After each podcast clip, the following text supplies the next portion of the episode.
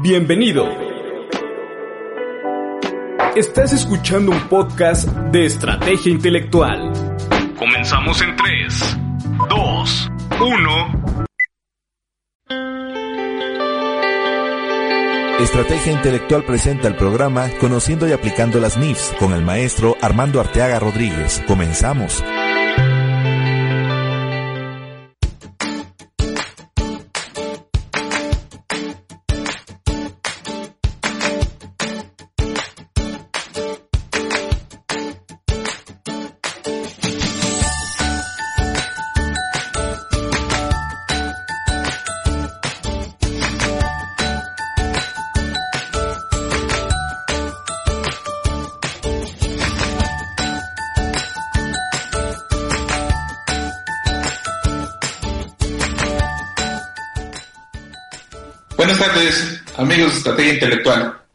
Sin duda es un programa eh, definitivamente de lujo. Eh, por primera razón, porque hoy estamos eh, transmitiendo desde la, las, desde la Sierra Gorda de nuestro hermoso, bello estado Hidalgo, aquí en el pueblo mágico de Simapán. Aquí venimos a, este, a consultoría, trabajo con algunas eh, empresarios de aquí de la zona minera de Simapán. Entonces nos da gusto transmitir desde aquí para, para todo México. Hoy sin duda, como en otros programas, tenemos un gran invitado de lujo, siempre digo, los invitados aquí en su programa de conociendo y aplicando la norma de información financiera. Tenemos unos invitados de lujo que hemos invitado muy, eh, bueno, me voy a permitir hablar de tú, al maestro Francisco Julián Buosono, eh, la verdad que es una persona muy preparada, dos maestrías, tiene maestría en fiscal, maestría en, auditoría, ha pertenecido a, la comisión fiscal de la zona centro aquí en, nuestro Instituto Mexicano de Contadores Públicos y también ha participado en algunas eh, en algunos otros puestos dentro de nuestra vida colegiada aquí en nuestro colegio de Hidalgo. Bienvenido, estimado maestro Francisco. Gusto saludarte acá desde la bella sierra de Simapán, en nuestro estado Hidalgo. Pues muchas gracias por la invitación, mi estimado maestro Armando Arteaga. Un placer estar en este tu programa que se transmite a través de la plataforma de estrategia intelectual y pues muy honrado de compartir algunos puntos de vista sobre algunas situaciones pues particulares de la propia carrera, ¿no? El día a día nos, nos va llevando por caminos diferentes, pero al final del día es, es lo hermoso de la carrera. Muy bien, yo digo sin duda, este, fíjate que hemos estado platicando aquí en nuestro programa y, como bien sabes tú también, este año es atípico, ha sido muy atípico, atípico este 2020, primero por la contingencia sanitaria, posteriormente, bueno, por toda la situación económica, hemos vivido aquí en nuestro país y luego, pues hace poquitos días, yo creo ayer, antier, se, se estuvo por ahí ya, este, se, eh, se enunció la famosa eh, reforma fiscal con el 2020 y sin duda yo creo que va a ser un, un, eh, este 2020 es un, fue un año de mucho cambio, de mucho aprendizaje y yo creo que el 2021 viene con muchos cambios. Sin embargo, fíjate que al día de hoy, 9 de diciembre, pues muchas veces en nuestra vida cotidiana, yo muchas veces casi siempre, ¿no? E, este, nos estamos ya preparando para nuestro cierre contable, nuestro cierre contable que hacemos en, nuestras entidades económicas. Sin embargo, yo creo que, digo, debo de tomarlo relevante, relevante que también el autor, el autor financiero, ya sea en, la parte interna como auditor en las entidades o incluso el autor externo, pues tiene una relevancia muy importante en, el trabajo de ese cierre contable y, ¿por qué no? Al final, pues en los estados financieros que emiten nuestras entidades. ¿Nos podías platicar, este, esto Francisco, con respecto a tu expertise, tu experiencia ¿Qué, puedes, ¿Qué podemos esperar nosotros como contadores de nuestros auditores, nosotros los empresarios, eh, eh, eh, en respecto a este cierre contable? ¿Cuál sería el trabajo relevante del auditor externo? ¿Nos podrías platicar, estimado maestro? Claro que sí, con gusto. Pues mira, eh, si bien es cierto, estamos hoy en día culminando un, año que ha sido en extremo difícil para muchos de nosotros, la situación de las de la contingencia y las implicaciones que tiene todas estas situaciones en los números de las empresas, pues son actividades que nosotros debemos de considerar. Si bien es cierto, la existencia de la entidad se presume continua, la verdad es que muchas de las operaciones se han visto afectadas, ¿no? Eh, una falta de, de, personal que por cuestiones de la contingencia tuvo que dejar de presentarse a laborar, el incremento en las materias primas, la reducción misma de las eh, ganancias esperadas, pues son situaciones que al final del día se van a reflejar en la información financiera. Nosotros, en la parte que corresponde a la auditoría, pues es algo muy acostumbrado a hacer, hacer un precierre, ¿no? Estimar cuál va a ser el resultado de las operaciones que se van a tener al final del ejercicio.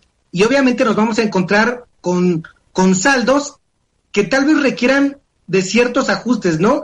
Ver si las estimaciones son correctas, de ir conciliando los CFDI, por ejemplo, contra lo que tenemos capturado, prever en este caso si es que se va a dar una utilidad y en consecuencia un pago un pago de impuestos, ¿sí? Situaciones que año con año se tienen que ir haciendo, pero que en esta etapa muy particular también de, de COVID o post-COVID, pues van a tener un alto impacto en las cifras, yo creo que de la mayor parte de las empresas, no solo de las productivas, sino también aquellas que se dedican sobre todo a los aspectos del sector turismo, por ejemplo, que les ha pegado en demasía, ¿no?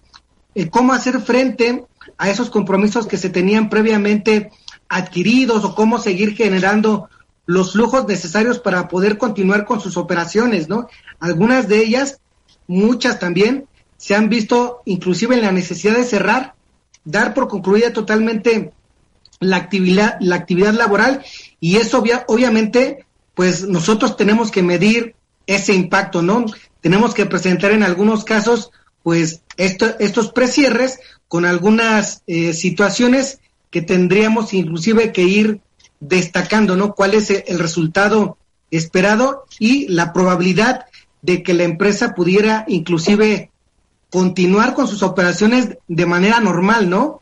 O bien en, alguna parte de nuestro informe, pues tendríamos que destacar por ahí lo complejo que ha sido estas situaciones y cuáles son las alternativas o cuáles son esas estrategias que se pudieran implementar por parte de la administración, pues para poder seguir subsistiendo. Fíjate que cosa interesante que ahorita platicas, yo creo que una clasificación que nos manejó el, actual gobierno en, actividad esencial o actividades este, no esenciales. La verdad que esa fue una gran clasificación eh, que dio el gobierno y bueno, pues tendríamos que ver nuestros sectores cuáles eran, eh, cuáles entraban en esas actividades esenciales y las no esenciales. Y como tú dices, un sector muy golpeado, eh, si me lo permites así, maestro, decirlo, golpearlo, o, que es muy castigado también, eh, si me permites ese término, pues ha sido el, turismo.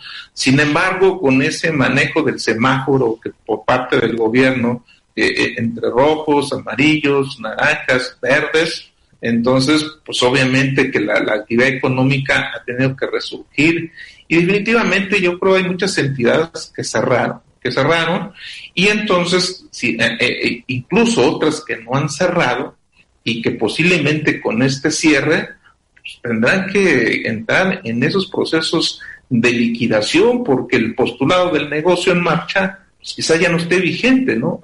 hemos comentado aquí en nuestro programa que muchas veces hay empresas que técnicamente están en quiebra, es decir, porque las pérdidas han superado a sus, a, sus capitales o a su capital y en consecuencia pues, tendrían que entrar en un proceso de, de, quiebra o de liquidación. Sin embargo, he comentado yo con inversionistas, precisamente aquí en la región comentábamos, dice, mire, pues yo mientras tenga flujo de efectivo sigo operando, entonces sigo operando, yo espero no cerrar este, mi, mi entidad, aunque esté en la quiebra técnica, porque tengo fuentes de trabajo. Esas fuentes de trabajo que estoy haciendo hasta lo imposible porque estén subsistiendo y obviamente eh, eh, la economía sigue avanzando. Entonces yo creo que son dos situaciones importantes a evaluar por, por el auditor. Uno, pues, establecer si, si la entidad sigue el negocio en marcha o no está el negocio en marcha.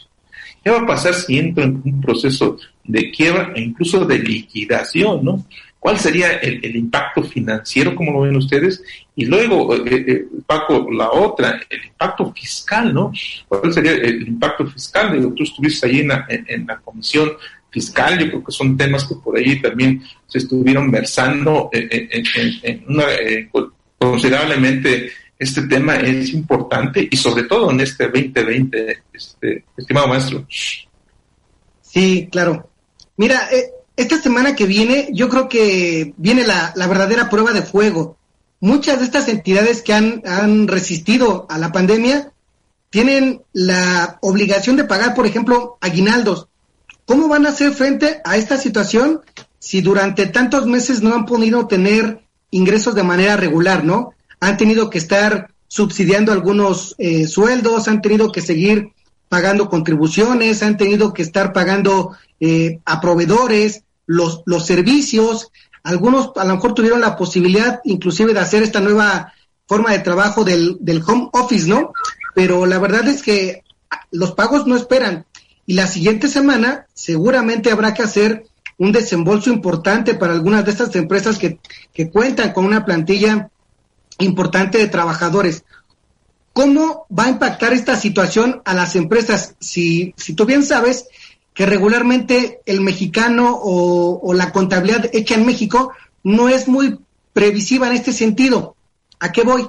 A que regularmente no vamos haciendo la provisión de las erogaciones que vamos a hacer, por ejemplo, en el mes de diciembre. Y entonces nos esperamos a que tengamos el dinero suficiente para hacer estos pagos, pero la verdad es que no vamos reconociendo esos pasivos que vamos a tener que pagar en un futuro. Y de, y de esta semana a la otra que tienes que hacer un desembolso considerable, pues yo creo que muchos empresarios pues van a hacer lo que han hecho en estos días, tratar de conseguir dinero de alguna manera si es que si es que no tenían los recursos suficientes para poder primero hacer frente a esta obligación. Y nosotros en la parte de la auditoría, pues sí, debemos de pronunciarnos de, la posibilidad de que la empresa pues siga como un, un, negocio en marcha, ¿no? De que pueda seguir teniendo esa aptitud de generar riqueza, de hacer frente de sus compromisos y sobre todo de seguir subsistiendo, ¿no? En la medida de lo posible. Comentabas hace un momento que muchas veces no volteamos a ver esta situación y pareciera, pareciera una práctica muy común el que mayormente el empresario está más preocupado por el aspecto impositivo que por el propio aspecto de la subsistencia empresarial, ¿no? Nos preocupamos porque no nos salga impuesto sobre la renta a pagar, que no nos salga PTU a distribuir, pero vamos generando eh, cantidades negativas, ¿no? Pérdida tras pérdida tras pérdida, y de la noche a la mañana pues ya perdimos el capital que inicialmente habíamos aportado e inclusive el que nos hayan financiado algunos proveedores u otras terceras personas, ¿no? Y al final del día, todo esto se ve en la información financiera. Si lo vamos manejando adecuadamente, si lo vamos reflejando, pues ya la balanza nos, da, nos va dando negativo, ¿no? Entramos en, en lo que denominamos generalmente como números rojos y entonces el auditor pues tiene que hacer por ahí una advertencia a la entidad, ¿no? De que está próxima a caer en, situaciones de este tipo o que no es posible seguir operando bajo las mismas condiciones sin que haya un plan o una estrategia de cómo salir de esa de esa situación eh, negativa, ¿no? Fíjate que sí, es muy interesante, precisamente hablamos de cierre y entonces, pues hay quien dice cierre contable o cierre fiscal. Dije, ah, caray, ¿qué son dos? Y dice, no, pues a mí en la escuela, así me informaron, dice, era el, cierre contable es abrir la cuenta de pérdidas y ganancias y determinar un resultado. la contable, pérdida contable. Luego entonces, eso está sujeta a una norma. Actualmente, la norma de información financiera mexicana, si fuera el caso. Si tuvieras intereses internacionales, estaremos hablando de aplicar el IFRS, ¿sí? o norma de información financiera internacional, o USGAP en ese sentido. Y como consecuencia de ese cierre, tendría que provisionar el impuesto causado, ¿sí? Y la PTU causada.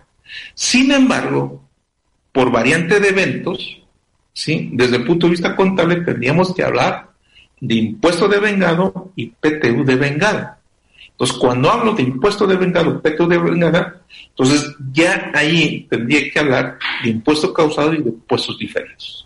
Entonces, como consecuencia, como consecuencia, no es que esté hablando de un cierre, de, dos cierres, de dos cierres eh, eh, finales, eh, al final del ejercicio, uno contable y otro fiscal, sino uno es como consecuencia de otro.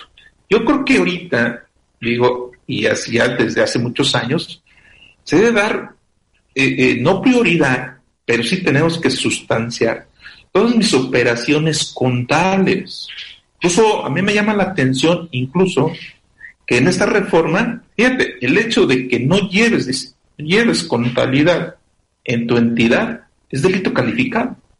Ah, caray, eso me asusta, ¿no? Y yo me pregunto, ¿y si la contabilidad pues no está conforme a la norma, también será, que podrían tipificar alguna consecuencia ya grave, ya no quiere decir penal o delito calificado.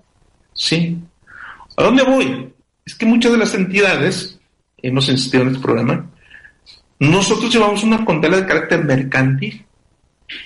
Es decir, voy registrando mis operaciones diario a diario, ¿sí? En un libro diario mayor, libro de inventarios y balances.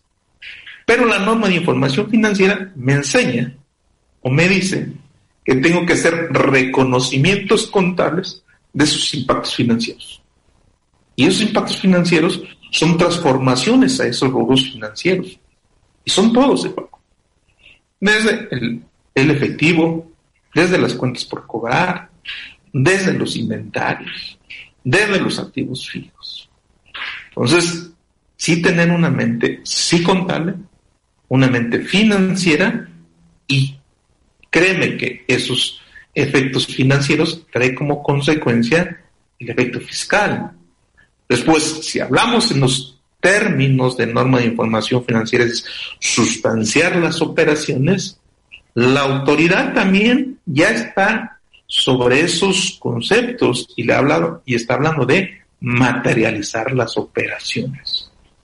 Entonces, ¿qué nos dirías tú como auditor externo o interno, vuelvo a repetir, cómo nos apoyan a nosotros los, los contadores dentro de las entidades a visualizar, a medir, a sustanciar esas operaciones que por efectos de la pandemia, por efecto de la crisis económica, me impactan.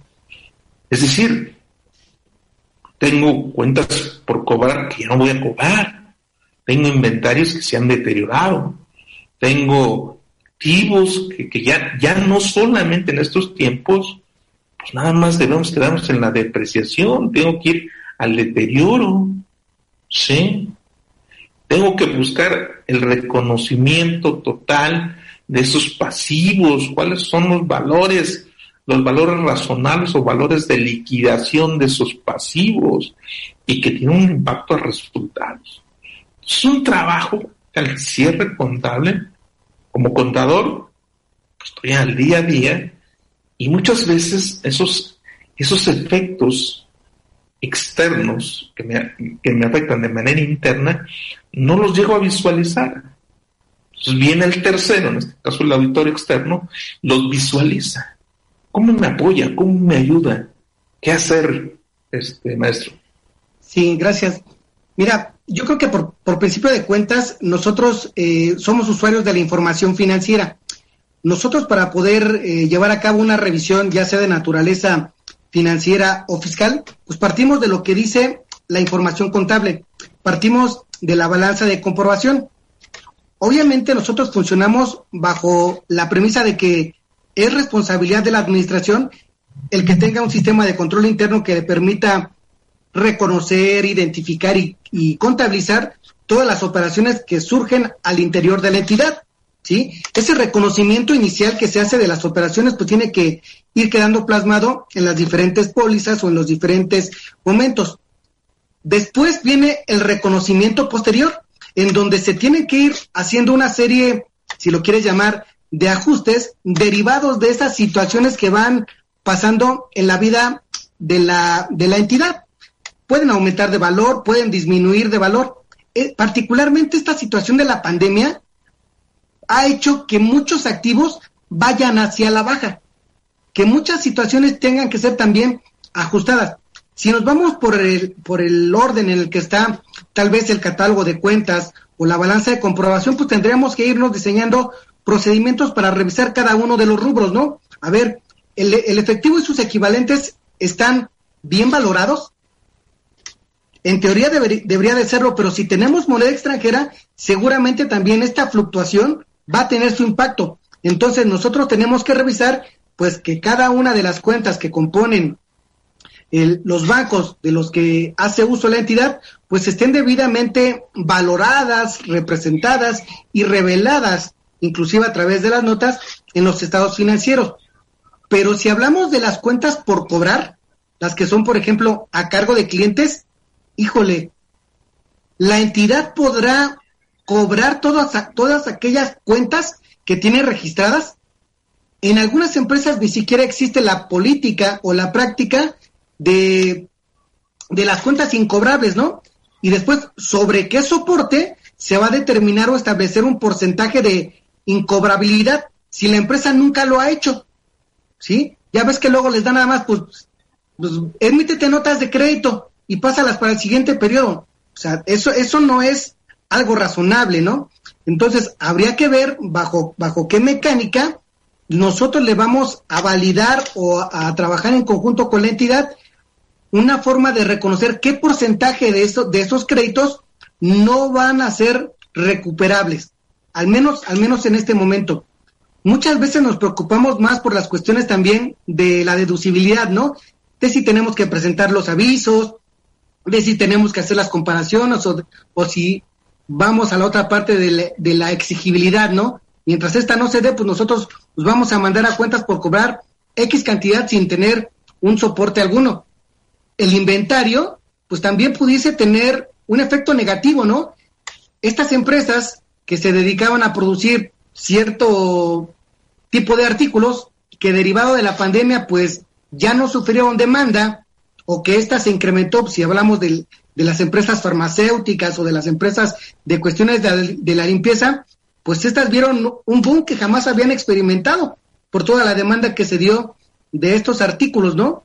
Situaciones atípicas que al final del día, pues se van a ver reflejadas en los números. Los pasivos de la entidad, pues también habrá que analizar la razonabilidad de los mismos, ¿no? Yo puedo estar hasta el tope de las deudas, y no, te, no generar ni siquiera los recursos necesarios para poder atenderlos.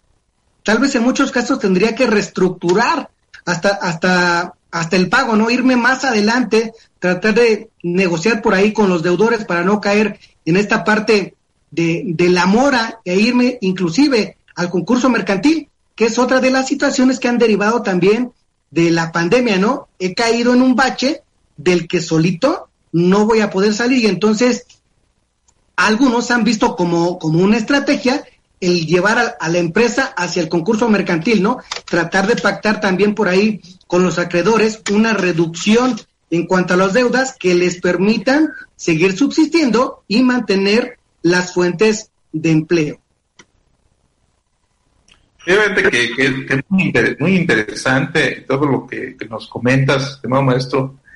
Y la verdad, cuando me agrada cómo, cómo comentas, cómo platicas. Eh, yo te considero de las nuevas generaciones eh, eh, que vienen empujando fuerte aquí en nuestra en nuestra profesión contable a nivel nacional. Tú has tenido ya representaciones a nivel nacional, este, en vida colegiada, y la verdad de las cosas, este, aparte ahí en el Bajío también este, participas mucho allí con los colegas del Bajío, creo que de la zona de Querétaro, ¿no? Querétaro, León, si no estoy mal por ahí, estás participando muy activamente. y la verdad, siempre que eh, eh, eh, te escucho hablar, nos es muy grato. Y fíjate que, y te digo porque tú como visualizas, yo siempre he dicho que es un gran reto lo que, lo que me dice la norma, lo que me expresa la norma, y es un gran reto para la profesión. Fíjate que la norma de información financiera, la NIP A1, pues me habla sobre todo tres, tres conceptos importantes que se manejan dentro de la norma uno, reconocimiento contable, dos, el juicio profesional, y uno que me encanta que se llama presentación razonable de la información financiera o de los estados financieros. Pero por otra parte, la, la norma, la norma internacional de auditoría, pues me habla de una imagen fiel. Yo siempre, a mi interpretación, estaré hablando de lo mismo. Imagen fiel, como lo ven los auditores, presentación razonable con, respecto a lo que me dice la norma de información financiera. Y todavía por ahí, en el artículo 27 de, la ley impuesto a la renta, en la fracción 4, me expresa que las operaciones, las operaciones contables deben de, deben de estar debidamente registradas y restadas una sola vez. Entonces, viendo la norma contable, fiscal y de auditoría, pues, realmente es todo un reto, ¿no? O sea, prácticamente, al parece que la norma como que nos lleva de una presentación razonable a que tú presentes una información pues, perfecta, ¿no? Entonces, ¿tú qué nos aportarías eh, o qué nos dirías? ¿Es lo mismo esa esa presentación razonable o esa imagen fiel que ustedes buscan como, como auditores? ¿Estaremos alineados en, la misma idea? ¿O cuál sería esa expertise del, auditor externo que tenía que compartir con el auditor, con el contador de la entidad? Pues mira, yo creo que, que como lo refieres, eh, está perfecto. Si por una parte vemos a la contabilidad como, como esta técnica que nos sirve para producir la información, la parte de la auditoría lo que va a hacer es revisar que se hayan seguido las reglas que están debidamente ya estandarizadas para poder generar la misma información y llegar a esos estados financieros que representen la imagen fiel. La imagen fiel la vamos a entender como si lo hiciste como lo dicen las normas que están emitidas para generar la contabilidad, la información que presentes al final va a ser un fiel reflejo de cada una de las operaciones que suscitaron en cada uno de estos periodos. Sin embargo, eh, creo que es muy complicado el que una empresa aplique la totalidad de las NIF. Yo por lo menos no conozco una que diga, tengo todas. Una de las observaciones recurrentes en materia de auditoría es, o no está expresada la información financiera correctamente, o no se tienen registrados pasivos laborales ni impuestos diferidos. Esos casi nunca los vas a encontrar en unos estados financieros o, en una balanza de la mayoría de los trabajos que te pudiesen a ti contratar para hacer una auditoría. Entonces, son de Al menos pymes. Al menos pymes. Sí, de ahí hacia abajo, los vas a encontrar. Con, los granotes no me llevo, Paco. sí, son más rigurosos y por política, sí. Pero si hablamos del término medio hacia abajo, es raro. Es raro que, que los tengan. Y créeme lo peor, que a veces también es muy raro que los programas de estudio de las escuelas no los tengan. O sea, te enseñan a hacer contabilidad, pero contabilidad muy, muy básica, ¿no? Y te siguen diciendo, te siguen hablando de principios de contabilidad. No, o sea, ya, ya cambió, ¿no? Del 2005 que se dieron los cambios hacia acá, pues esto también ha tenido pues una serie de, de adecuaciones. Tú le hablas a un estudiante ahorita de deterioro y te va a decir, ¿qué no es lo mismo? O sea, no, no, no es lo mismo, o revaluación, ¿no? No es lo mismo. Entonces, desde ahí nosotros estamos haciendo contabilidad, pues digamos que a medias, sin saber que realmente lo que nos produciría un sistema de información contable muy completo, pues sería todo. Nos daría lo, lo para la toma de decisiones en todos los sentidos. Estamos también muy acostumbrados a registrar con CFDIs o con XML cuando hay partidas que se deben de reconocer inclusive sin que haya un XML de por medio, sin que haya una situación de este tipo, y tenemos que irlos haciendo, ¿no? Por ejemplo, una, una conciliación de, cuentas en moneda extranjera al final del mes en donde tengamos que, que, que evaluar, pues no vamos a tener un XML de eso.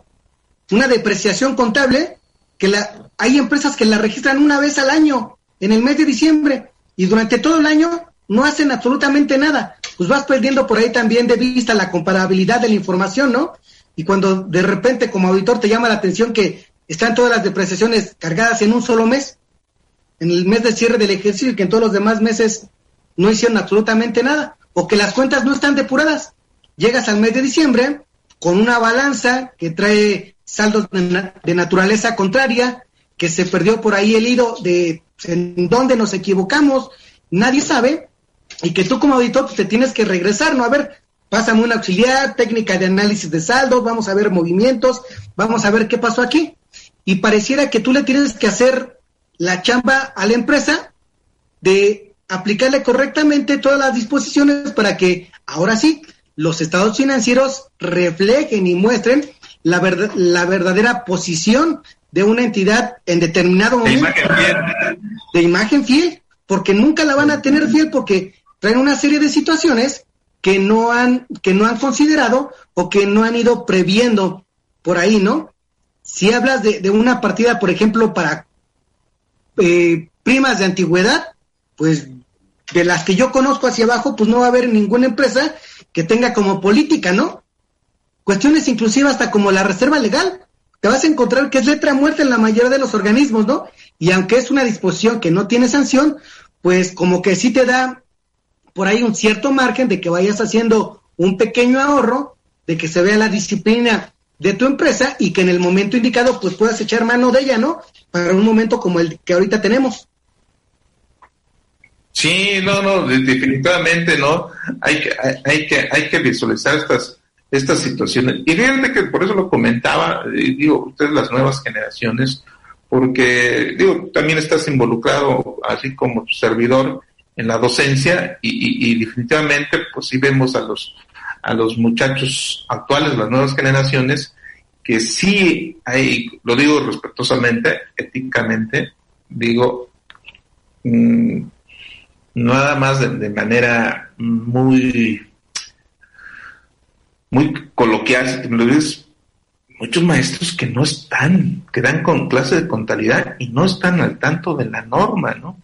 Por eso digo, en, ese programa he, comentado que la norma de información financiera mexicana generalmente ignorada. Está ignorada porque, pues sí está, pero tal parece que no está. Entonces, seguimos mecanizando a las nuevas generaciones en el cargo y el abono cuando muchas veces de estas mecanizaciones, pues ya los hacen los, los, softwares. Hay incluso, ¿no? Hay gente más, más aventurada, nos ha dicho, oye, pues en el futuro ya ni el contador va a ser necesario, más la misma autoridad, ¿no? Pues ya todo lo hacen los, los softwares, ¿sí? ¿Quién lo alimenta? Pues si realmente pues, algún software te va a manejar tu información contable, no la financiera, es más más de análisis, ¿sí? Entonces tal parece como si no fuera eh, eh, tan necesaria la aplicación de la norma.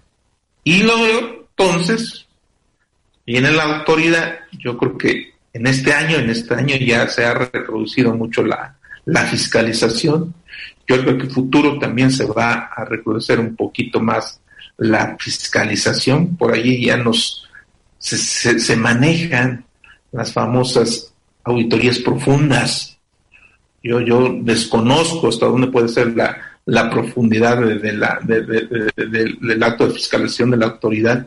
¿Y a qué le llamarán esa, esa auditoría profunda?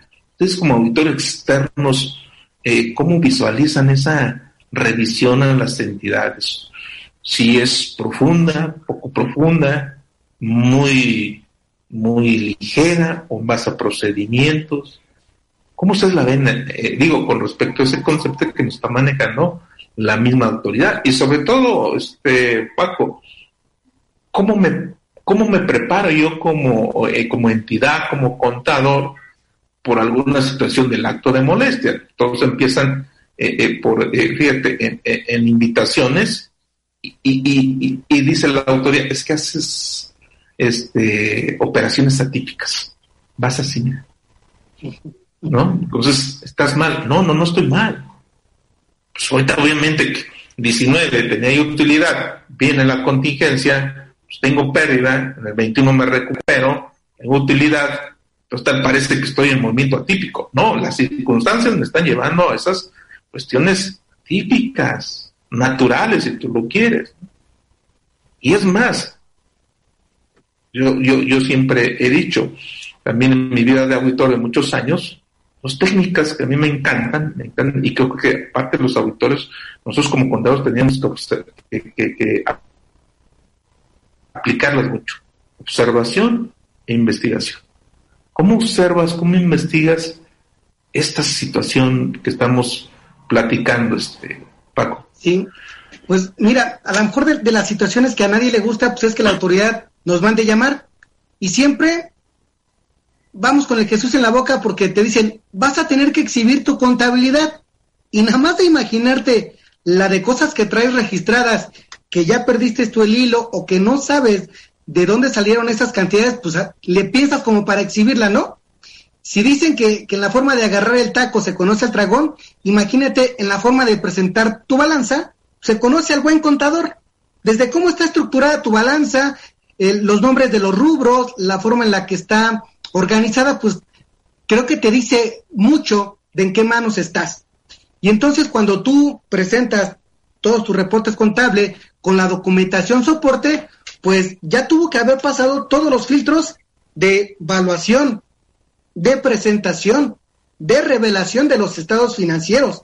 Pero estamos tan preocupados por, por, por únicamente las cuestiones fiscales que descuidamos las, los aspectos cualitativos que nos dan las normas de información financiera. ¿Cómo ir haciendo un adecuado registro?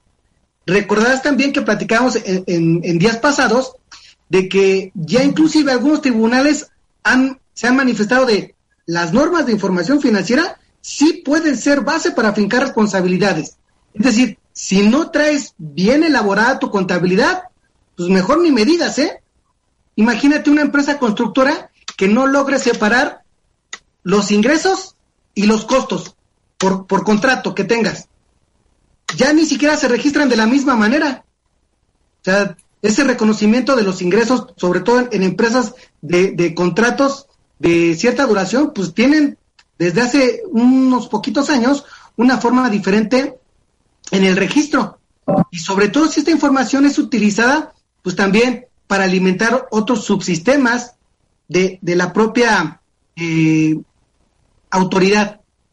A veces es triste que no, se, no sepamos construir, por ejemplo, adecuadamente nuestro costo de ventas. Perdemos de vista la importancia de, del control de los inventarios, la evaluación de la producción y únicamente pues, nos dedicamos a, a inflar el costo, ¿no? Mándalo todo ahí, mándalo todo ahí, mándalo todo ahí. Hoy en día tenemos inclusive hasta que señalar el uso en los comprobantes y vamos trayendo un campechano porque hoy te digo que le pongas mercancías, adquisición de mercancías. Mañana, para lo mismo, te pido que le pongas gastos. Y entonces a veces tratamos de deducir cosas que son activos fijos como si fuesen un gasto, ¿no? Por ejemplo, hablando de algunas otras eh, partidas. Y todo pensando en que vamos a bajar la utilidad, vamos a pagarle menos impuestos, pero descuidando la parte, por ejemplo, que nos permitiría tomar decisiones basadas en nuestras propias cifras.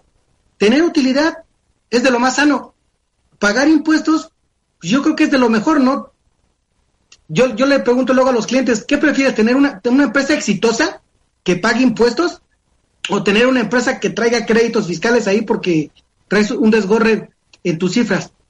Nosotros, los que estamos dedicados a la elaboración de la parte contable o a la super o a la superación de la misma, pues constantemente tenemos que estar haciéndole sugerencias al cliente, ¿no? Ya no registres de esta manera, ahora regístralo de esta, ya no lo mandes al costo, ahora mándalo este aquí al gasto o dedúcelo bajo esta otra mecánica o, haz una una reclasificación inclusive hasta a veces del catálogo, ¿no? Porque los catálogos también con el paso del tiempo pues se van para ahí como que descuadrando y ya traemos una revoltura pues importante. Viene después la contabilidad electrónica y ahora queremos en un solo catálogo acomodar todas nuestras empresas, cuando todas son diferentes y vamos perdiendo de vista, pues la esencia, no todas funcionan de la, de la misma manera. Sí, no, eh, eh, claro está lo que lo que estás comentando y la verdad de las cosas es que sí hay una diversidad de, criterios en, de cómo vamos trabajando. Y fíjate que como auditor, y como auditor toda la vida también he, este, laborado, tú sabes que me he dedicado muchos años a la, auditoría, y yo creo que tendríamos que hablar eh, atinadamente en esta, comentar eh, con, con, respecto a lo que estás comentando, este contador Francisco, que nosotros como auditores, pues sí nos manejamos sobre normas, obviamente normas, las normas internacionales de, auditoría, pues llevamos las, las, normas personales, llevamos las normas de las normas de trabajo, las normas de información, las normas para testiguar, y la que te estoy llevando y que quiero que platiquemos un poquito, y que tú sabes que también pertenece a esa comisión, dentro de zona centro y allí en nuestro MSP, con, la, con, las normas de control de calidad. La norma de control de calidad que deben aplicar los despachos y otras o las firmas y sobre todo vamos los pequeños, ¿no? Yo creo que si esa norma de control de calidad, el MSP está haciendo su trabajo, sabes, estamos haciendo nuestro trabajo en comisiones, vamos a hacer trabajo también en, otras comisiones como norma de información financiera, porque queremos dar ese, esa cuestión de calidad precisamente con todos los despedices, pues hay que arreglar todo lo que tenemos desarreglado, ¿sí? Entonces, esa norma de control de calidad, pues es imperativa, es un sistema de gestión de calidad dentro de las firmas, ¿no? Y aquí, yo siempre he dicho, ¿no? Las firmas, es que el querer es poder. Si tú quieres, puedes. Y el trabajar bajo la norma de control de calidad implica aplicación de normas contables, fiscales, jurídicas. Aunque no soy yo abogado, pero hay el reconocimiento de los actos es comprensión de las normas jurídicas. Entonces, ¿cómo ves esa tendencia, no? De trabajar bajo esa norma del control de calidad? ¿Cómo lo has vivido? ¿Cómo lo vas permeando ahí tus equipos de trabajo? ¿Cómo lo has visto en la vida colegiada? ¿Cómo lo van, cómo lo vamos platicando esa aplicación de la norma de control de calidad? Y ustedes como auditores, yo pues en primera instancia, están obligados, están obligados a la, a la implantación de esa norma de control de calidad y por ende, sí, que sus trabajos a satisfacción del usuario, sí, queden en calidad. Pues mira, la primera vez que, a mí me tocó participar en, proyectos de este tipo, recordarás que fue casi casi por instrucción del instituto, por ahí del 2011. Fue el primer ejercicio en el que se nos obligó a manifestarnos respecto de si contábamos con un sistema de control de calidad al interior de las firmas en su momento la mayoría de los despachos dijimos, pues no, no lo tengo.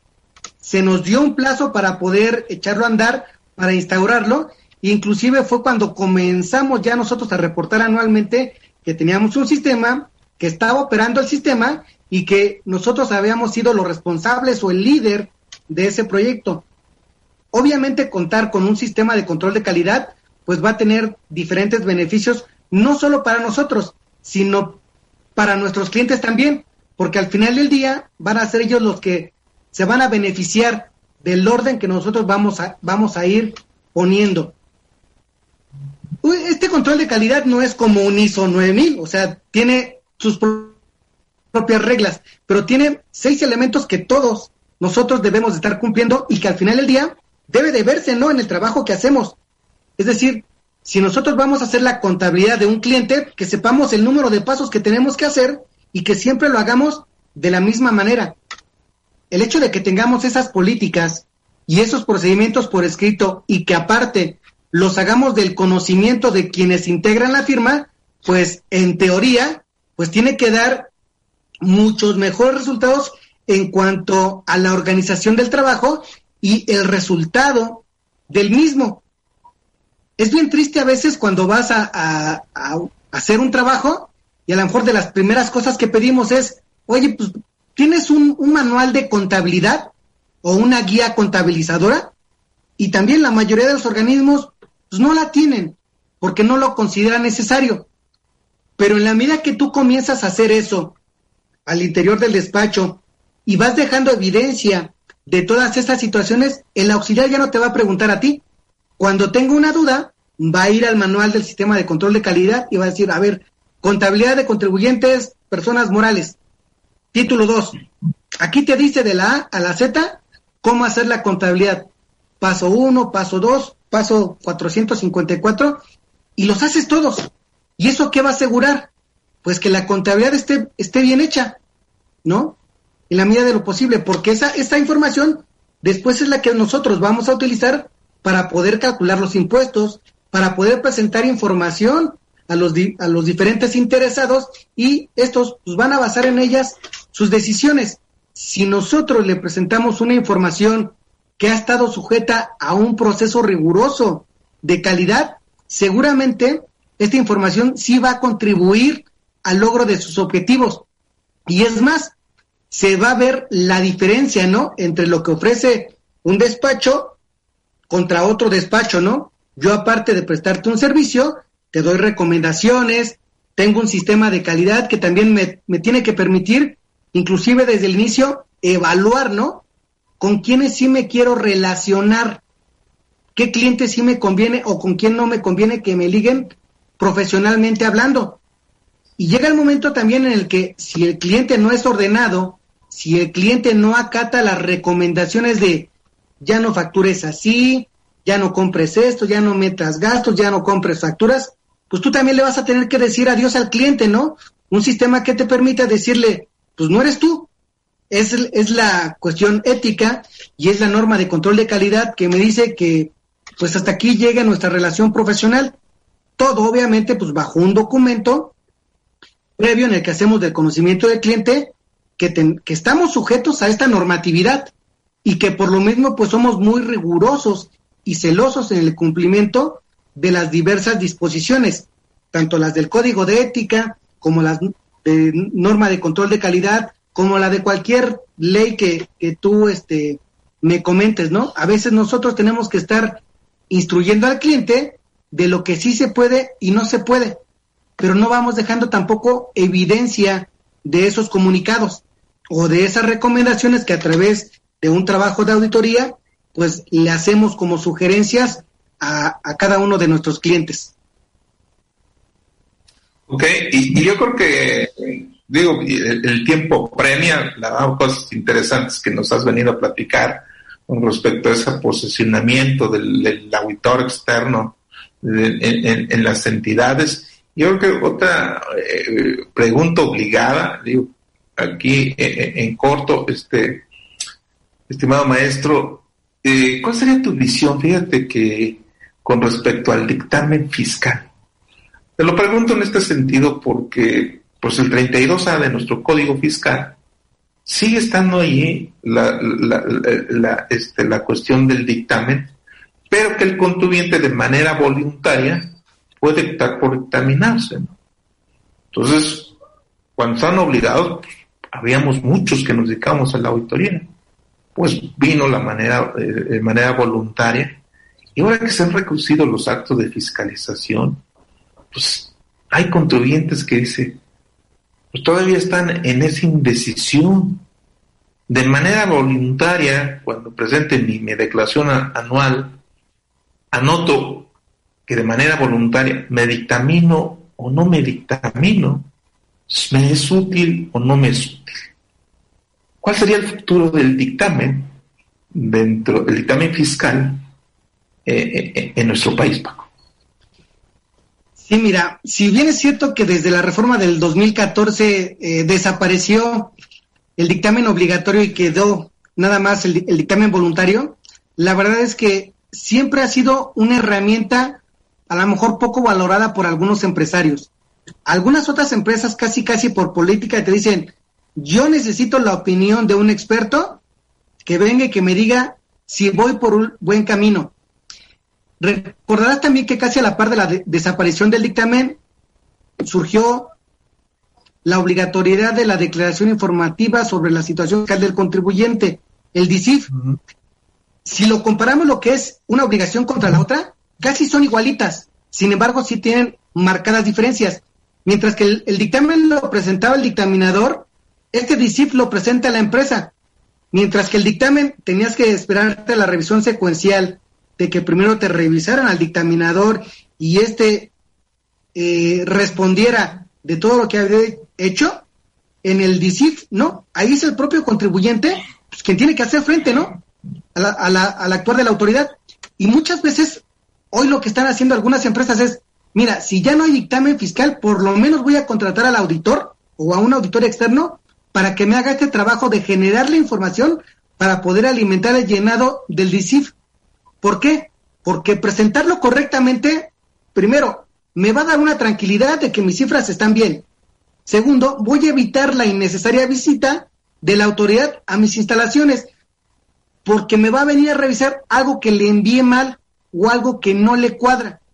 Obviamente el auditor va a aplicar una serie de, pruebas y de procedimientos para poder ir obteniendo la información necesaria. Prácticamente le vamos a hacer una auditoría financiera, pero con un entregable que ahora se va a llamar el cumplimiento de la obligación de la presentación de esta declaración informativa. Y obviamente, pues eso le conviene también a cualquier empresa que caiga en una de estas situaciones que están establecidas en el 32H, ¿no? Como supuestos para la presentación de esta declaración. Entonces, la actividad de la auditoría no ha muerto como tal. Tal vez se redujo en la parte del dictamen fiscal, pero ahora podemos migrarla a este otro tipo de servicios, ¿no? De revisiones también contables o de otros trabajos de atestiguamiento, en donde nosotros participemos, pues hasta ayudándoles a decir, mira, vamos a evaluar así tus operaciones, vamos a establecer nuestras políticas, vamos a establecer nuestros procedimientos, vamos a armar una guía contabilizadora, vamos a hacer algunas cuestiones de carácter preventivo, que al final del día, pues a ninguna empresa le van a, le van a hacer daño alguno, sino por el contrario.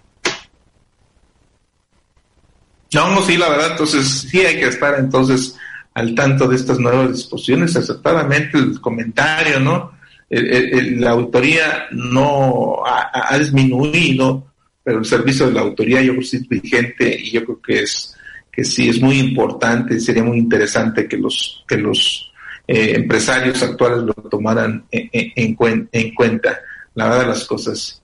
Este eh, los tiempos apremian, la verdad, este, quiero eh, mandar un saludo por allá hasta, hasta la península sur, por ahí estuvimos terminando cursos eh, con gente, con colegas de la ciudad de, de Mérida, de Chetumal, de, Campeche, eh, por ahí de la gente de Tabasco, que también han tenido por ahí algunas problemáticas. seguimos cerrando nuestro año, también estaremos por allí dando curso con la gente del norte, en Ciudad Monterrey, el, jueves por ahí estaríamos también conectados. El, también el próximo lunes, martes, estaríamos también platicando con gente acá en nuestra Ciudad de México, muchos colegas contables, también estaremos hablando mucho sobre eh, el, cierre contable fiscal, que yo lo llamo, y con toda la implicación de la de la norma de, información financiera, hay que considerarlo mucho, yo creo que es una herramienta que obviamente nos está ayudando y nos ha ayudado bastante a 16 años de que está aquí en México la norma de información financiera mexicana. El día de hoy hemos estado aquí, agradezco a nuestros afritones aquí, a nuestros empresarios aquí en la ciudad de Simapán, pueblo mágico acá en la Sierra Gorda de nuestro bello estado de Hidalgo, pequeño nuestro estado, pero muy representativo. También saludos a, la, a, nuestra, nuestra ciudad capital. Paco, estás allá por allá en nuestra ciudad capital, Pachuca. También nuestros amigos de Puebla, que, de Estrategia Intelectual, que también por ahí nos estamos eh, eh, eh, comentando. Yo creo que también pues, estaríamos ya cerrando Este, el día de hoy cerramos nuestro programa de conociendo y aplicando normas de información financiera. Agradezco a todas las personas que amablemente siempre nos conectan, nos conectan en, cada 15 días en nuestro programa de conociendo y aplicando las NIF. Esta vez hemos estado eh, eh, teniendo invitados de lujo. Posteriormente, yo que el, el, siguiente año, por allí también tenemos otras sorpresas, otros invitados, como el día de hoy, el maestro Francisco nos ha venido a, comentar con respecto al trabajo del, del, autor. Por ahí estaremos trabajando en comisiones. Yo también el, yo eh, visualizo este año 21 de, muchos cambios, de más cambios. El 22 no se diga también, de mucho más cambios. Estaremos participando también en otros foros, en otros cursos. Yo creo que la capacitación aquí en México y en esta nueva normalidad en la que hemos estado viviendo. Yo creo que muchos de nosotros ya nos estamos adaptando a esta que ya no es una nueva normalidad, sino que ya es normal, es una es normal que estemos compartiendo a través de las plataformas de las plataformas eh, por, por internet, llegando a muchos lugares. Obviamente aquí y también saludo a todos los colegas que nos por aquí nos están saludando de todos los estados de aquí de México y algunas personas que también muy amablemente nos han este, eh, eh, mandado sus, correos a través del email de, de, Centro y Sudamérica. Los agradezco también el que nos consideren también para que les demos algunos lineamientos. Ahí estamos también presentes. Este, y bueno, eh, agradeciendo también el día de hoy eh, la, este, a, nuestro, a nuestro estimado amigo Francisco, y, como dijeran por ahí, Francisco, pues dar el cierre, el cierre de, de, nuestro programa de hoy y por qué no del año, amigo, porque terminamos nuestra transmisión, volveremos hasta el siguiente año, eh, y yo creo que después de que digas las últimas palabras, ya estaremos preparándonos para cargar los peregrinos. Entonces, eh, último comentario, Paco, si me haces favor, con respecto a, tus, este, tus proyectos, ¿qué, qué, nos podías comentar, Paco? Pues antes que nada agradecerte la invitación a, participar en este programa de estrategia intelectual. La verdad es que pioneros en este tipo de eventos, ¿no? a distancia.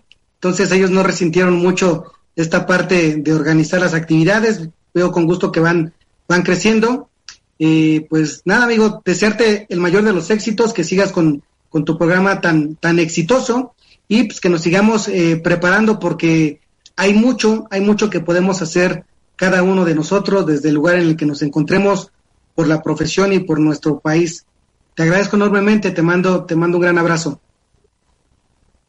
Gracias, estimado Francisco. Y bueno, pues a mí me resta este, desearles todos los, parabienes en estas Navidades, o en esta Navidad, en este cierre de año, que el, próximo año sea de mejor, ¿no? Que ya no sea tan atípico. Un abrazo de, de, corazón, palabra y pensamiento. Gracias al, a nuestro director, el maestro este, Félix, nuestra directora, la contadora Jessica, Muchísimas gracias, Juan Carlos, como siempre allí todo el equipo de estrategia intelectual que siempre nos está apoyando para que poder venir a compartir con todos ustedes, hablar tips, tópicos de las normas de información financiera.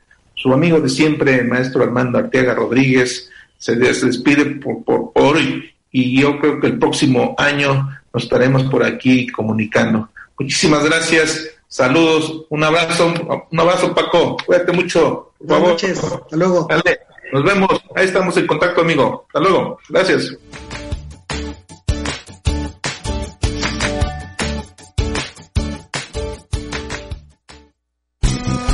Gracias por escuchar el programa Conociendo y Aplicando las NIFs. Sigue sintonizando estrategiaintelectual.com.